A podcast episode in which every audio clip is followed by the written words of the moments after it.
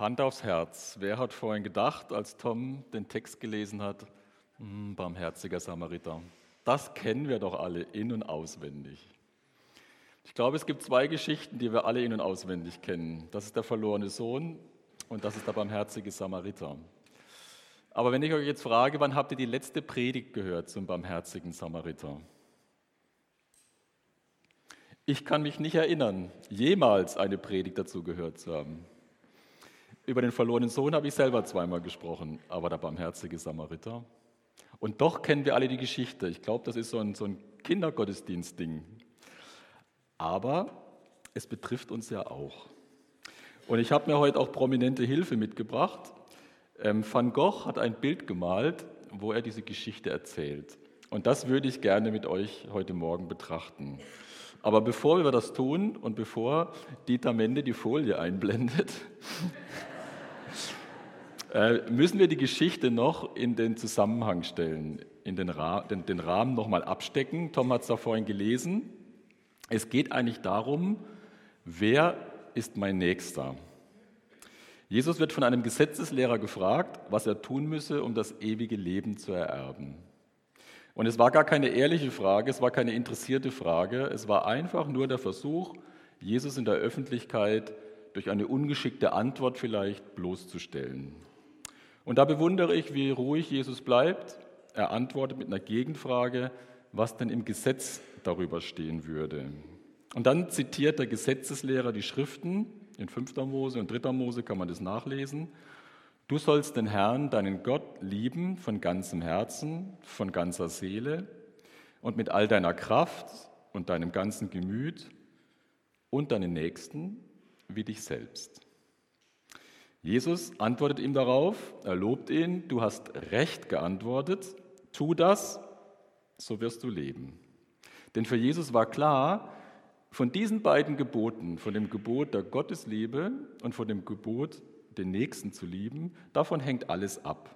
Wer Gott und seinen Nächsten liebt, der hält automatisch alle anderen Satzungen, denn die ganzen Gebote und Satzungen hatten ja nur zum Ziel, Beziehungen zu regeln. Aber diese Antwort, diesen Gesetzeslehrer, er fühlt sich genötigt zu lesen, wer sich recht sich zu rechtfertigen. Denn in der Antwort Jesu, tu das, da steckt eigentlich drin, tu das beständig. Tu das immer. Und ein einziger Bruch dieses Gesetzes würde unausweichlich die Verurteilung bedeuten. Und sicher war der Gesetzeslehrer jemand, der die Gebote gehalten hat und nicht nur die zehn Gebote, sondern die ganzen Satzungen, die es noch dazu gab. Und sicher würde er auch sagen, dass das seine Art ist, zu zeigen, dass er Gott lieb hat. Und ich glaube auch, Treue im Kleinen und Gehorsam ist auch ein Zeichen von Liebe aber seine Mitmenschen lieben jeden und immer. Und was ist mit den seltsamen Menschen und mit bösen Menschen? Und deshalb wird es ihm unbequem und er stellt die Rückfrage, wer ist mein Nächster? Wisst ihr, es gefällt mir, dass der Gesetzeslehrer hier sich verunsichern lässt. So sehr, dass er ablenkt mit dieser Frage, wer ist mein Nächster? Und Jesus er kann jetzt antworten und er antwortet mit dieser Beispielerzählung vom barmherzigen Samariter. Jesus malt uns mit dieser Geschichte die Liebe Gottes vor Augen, denn er liebt uns beständig. Und ich wünsche mir, dass wir heute Morgen etwas mitnehmen von dieser Liebe und dafür möchte ich jetzt beten. Herr Jesus Christus, ich danke dir, dass wir heute Morgen hier zusammen sind, um von dir zu hören, zu lernen und ich bitte dich, dass du heute Morgen für uns der barmherzige Samariter bist, dass du dich uns zuwendest, dass du uns berührst, dass du uns aufhilfst, dass du uns heilst. Und dass du jetzt hier bist durch deinen Geist und zu uns redest. Und dass du auch meine Stimme festmachst, dass sie die nächsten 20 Minuten auch noch durchhält. Amen. Dieter, jetzt darfst du. Und da seht ihr das Bild von Van Gogh gleich. Jetzt ist weg. Also er hat, das ist ein, Bild, ihr werdet es gleich sehen, dass er ähm, nicht in der Natur gemalt hat, wie er das sonst gemacht hat. Er war ja in der Provence auch unterwegs und hat äh, Bilder gemalt. Mit seiner Staffelage war er da unterwegs. Auch in Arles hat er Straßencafés gezeichnet und so. Aber das ist ein Bild, wo wir jetzt keinen konkreten Weg sehen werden, kein, keine konkreten Berge, noch keine konkreten realen Personen. Er hat das Bild gemalt kurz vor seinem Tod in einer Nervenheilanstalt. Und da hatte er Vorlagen anderer Künstler und äh, aus diesen Vorlagen hat er sein eigenes Bild gemalt. Die Vorlage war von Eugène Delacroix und dieses Bild hat äh, Van Gogh inspiriert, sein Bild zu malen. Und eigentlich, ah, jetzt ist es da. Und eigentlich hat Van Gogh keine religiösen Motive gemalt, weil seine Beziehung zur Religion, zum Glauben, zu Gott schwierig war. Wie übrigens alle Beziehungen, die Van Gogh pflegte. Er war einfach ein schwieriger Charakter. Er hatte angefangen, Theologie zu studieren, er hat als Laienprediger, als Hilfspfarrer gearbeitet, aber wo er auch war, er eckte an. Er war leidenschaftlich, kompromisslos, er hasste Heuchelei, aber dadurch hat er es sich nicht leicht gemacht. Und es kam immer wieder zu Konflikten, Brüchen und Trennungen, auch später dann als Maler. Und ein Streit mit seinem Malerkollegen Paul Gauguin, der gipfelte darin, dass er sich einen Teil seines Ohres abgeschnitten hat. Und daraufhin wurde er in die Nervenheilanstalt eingewiesen. Und wenn wir seine Bilder sehen, so auch dieses, dann spiegeln sie seine Art wider. Klar, kräftig, auch wenn die Lichtverhältnisse das vielleicht nicht so ganz äh, rausbringen. Klar, kräftig und ehrlich. Alles, was in ihm steckt, legt er in seine Bilder. So auch in das Bild, das wir jetzt vor uns sehen. Schauen wir es uns mal genauer an.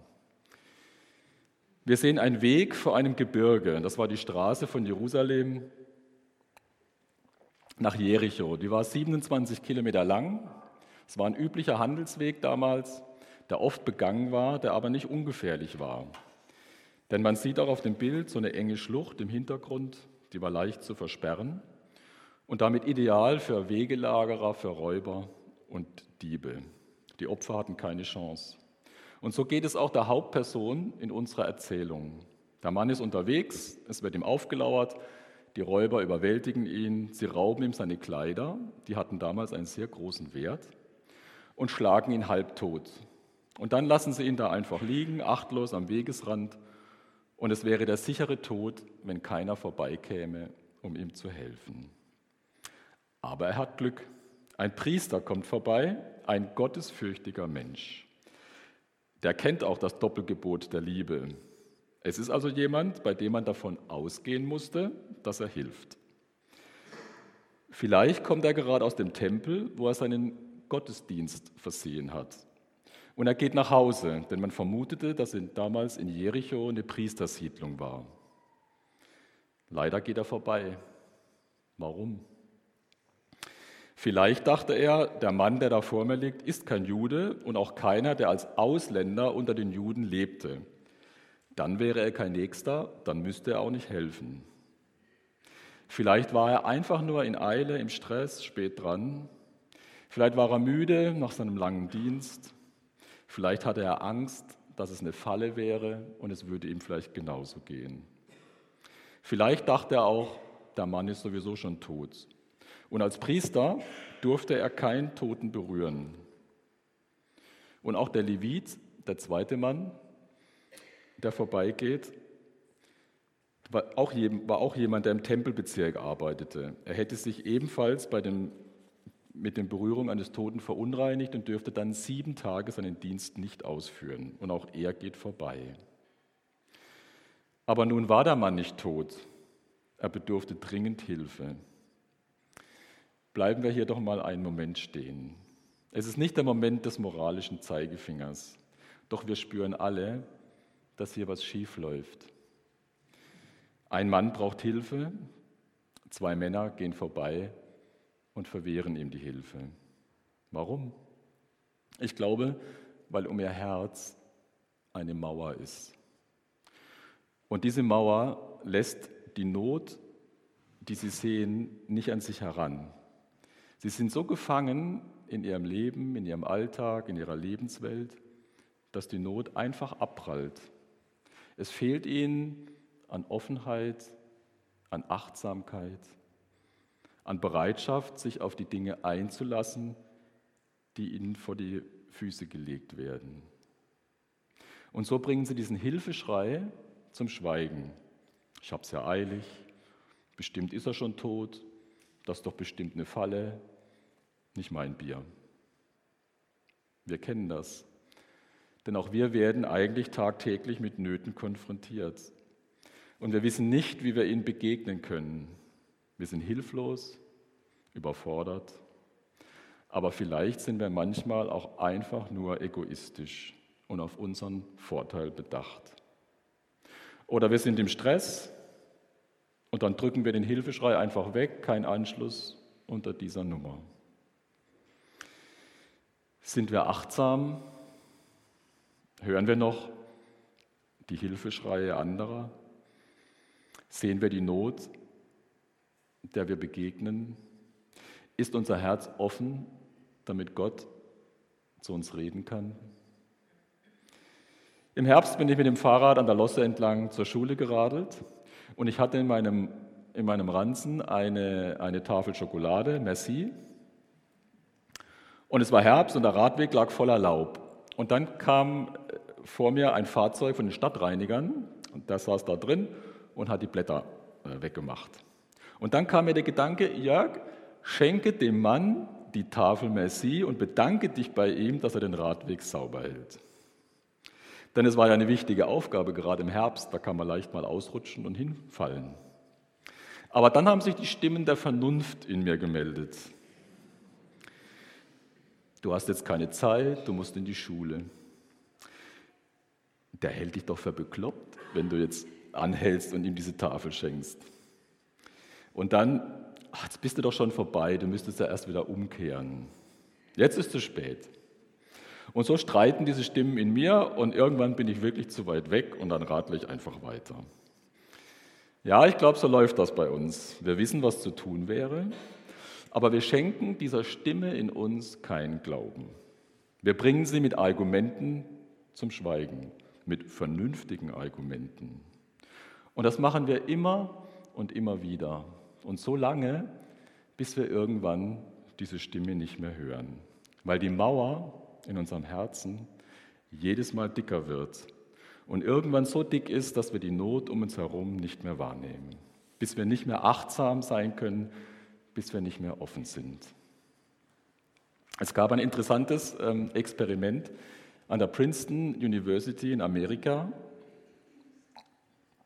Da wurden 40 Theologiestudenten befragt und sie sollten einen Fragebogen ausfüllen. Und während sie diesen Fragebogen ausgefüllt haben, wurde die eine Hälfte über, in ein Gespräch verwickelt über den barmherzigen Samariter und die andere Hälfte wurde in ein Gespräch verwickelt über ihre Berufspläne. Und als der Fragebogen ausgefüllt war, hat man die 40 Leute losgeschickt. Einer Hälfte hat man gesagt, ihr seid spät dran und das Ding muss rechtzeitig abgegeben werden. Es hat schlimme Konsequenzen, wenn das Ding nicht rechtzeitig abgegeben wird. Und der anderen Hälfte hat man gesagt, es ist knapp, aber er schafft das. Und dann machten sich diese Studenten auf den Weg und unterwegs lag ein Mann auf dem Boden, verletzt, hustend, die Augen geschlossen. Was meint ihr, wie die Studenten reagiert haben? Insgesamt haben 40 Prozent der Studenten angehalten und sie nach dem Zustand des Mannes erkundigt. 60 Prozent haben nicht angehalten und manche haben auch noch geschimpft, warum der denn einfach im Weg liegt. Und es gab einen großen Unterschied, ob die in Eile waren oder nicht. Bei denen, die unter Zeitdruck standen, da halfen 90 Prozent nicht. Nur 10 Prozent haben geholfen. Und es war auch ein Unterschied, mit was sie sich vorher beschäftigt haben. Ob sie sich mit dem Gleichnis vom barmherzigen Samariter beschäftigt haben oder mit ihren Zukunftsplänen. Beim Gleichnis, da helfen immerhin 50 Prozent, beim Gespräch über die Berufspläne nur 30 Prozent. Wir sehen, Zeitdruck und Eile sind Faktoren, die uns daran hindern, achtsam zu sein, offen zu sein und auf die Stimme in uns zu hören. Und auch das, womit wir uns beschäftigen, hat Einfluss darauf, wie aufnahmebereit und wie offen wir sind. Ob unser Herz achtsam ist oder nicht, hängt also davon ab, mit was wir es füttern. Und ich glaube, dass das eine wichtige Lektion für uns ist. Womit beschäftigen wir uns unter der Woche, wenn der Gottesdienst heute zu Ende ist? Was lassen wir in unser Herz, damit es achtsam bleibt? Welche Bilder, welche Musik, welche Texte? Und wie gehen wir mit dem Stress um? Was machen wir mit unseren Terminen? Wie entscheiden wir über unseren Terminkalender? Wisst ihr, es gibt einen Kampf um unser Herz. Das muss uns bewusst sein. Wir sind Kinder Gottes, ohne Frage. Aber es gibt auch böse Mächte, die unsere Aufmerksamkeit wollen. Und sie bedienen sich unserer Zeit, unserer Gedanken und unserer Aktivitäten, um unsere Aufmerksamkeit und damit auch unser Herz zu gewinnen. Und deshalb müssen wir kämpfen.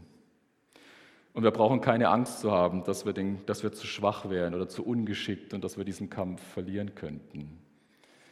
Denn der Kampf ist bereits gekämpft. Es kommt nicht auf uns an. Es reicht, wenn wir uns an Gott klammern und die Welt so sehen, wie er sie sieht. So wie es übrigens der Samariter in unserer Geschichte getan hat. Kommen wir zurück zu unserer Erzählung. Der Priester und der Levit, man sieht sie hier schlecht, aber man sieht sie, sie ziehen ihres Wegs. Vielleicht in Gedanken, vielleicht mit einem schlechten Gewissen, aber sie geraten aus dem Blickfeld des Betrachters. Jetzt kommen wir ins Zentrum. Da sehen wir unseren Samariter. Eine kraftvolle, eine zugewandte Person. Und ich finde, Van Gogh zeigt hier anschaulich, wie nahe sich Helfer und Notleidender kommen müssen. Der Samariter übrigens ist sich nicht zu schade zu helfen. Ich vermute mal, er hat es auch eilig. Ich vermute, er war auch müde und ich vermute, er hatte auch Angst, in eine Falle gelockt zu werden. Und vermutlich hat er den Verletzten für einen Juden gehalten und damit für einen Angehörigen der Volksgruppe, mit der die Samariter seit Jahrhunderten verfeindet waren. Und trotzdem hilft er. Er hat Öl und Wein dabei. Mit dem Wein desinfiziert er die Wunden. Mit dem Öl reibt er sie ein, damit sie heilen. Dann verbindet er die Wunden und erhebt ihn auf sein Tier. Ob es ein Esel oder ein Pferd ist, vermag ich nicht zu unterscheiden. Aber das ist die Szene, die wir hier sehen. Also er kommt ganz in Kontakt mit dem Verletzten, mit seiner Not, mit seinem Elend und damit nicht genug. Er bringt ihn zur nächsten Herberge. Dort pflegt er ihn weiter und dann gibt er dem Herbergsvater zwei Silbergroschen, damit dieser ihn weiter versorgt. Wisst ihr, das ist Barmherzigkeit. Es wäre schon barmherzig gewesen, wenn er das Nötigste getan hätte aber er tut weit mehr. Er ist barmherzig, barmherzig und großzügig. Er liebt, er liebt ohne Maßen. Und er liebt so sehr, dass er seine eigenen Bedürfnisse, seine eigenen Angelegenheiten, seinen eigenen Vorteil hinten anstellt. Er zahlt einen Preis. Warum? In Vers 33 lesen wir, und als er, der Samariter, ihn, den Verletzten, sah, jammerte es ihn. Und das Wort, das im Hebräischen hier für jammern steht, verweist auf den Mutterleib, also auf die mütterliche Zuwendung. Er fühlt mit diesem hilflosen Mann, mit diesem fremden Mann so wie eine Mutter mit ihrem hilflosen Kind. Er kann gar nicht anders. Er muss einfach stehen bleiben und helfen. Und die Frage, ob dieser Mann sein Nächster ist oder nicht, das stellt sich für ihn gar nicht. Er hat einfach ein offenes Herz. Und ich habe mich gefragt, wie geht das? Denn das wird hier im Text leider nicht gesagt. Ich denke, dass es damit zu tun hat, womit wir unser Herz füttern. Habe es vorhin schon gesagt. Da gibt es zwei Aspekte. Paulus schreibt an, an Timotheus an einer Stelle, alle Schrift ist nützlich, dass der Mensch Gottes vollkommen ist, zu allem guten Werk geschickt. Also alle Schrift, also das, was wir lesen über Gott, damit, womit wir uns beschäftigen, das, was wir über Gott aufnehmen, das kann auch in Musik sein, in Liedern, in Büchern, in Predigten. Also alles, was wir über Gott aufnehmen, ist nützlich, dass der Mensch Gottes vollkommen sei, zu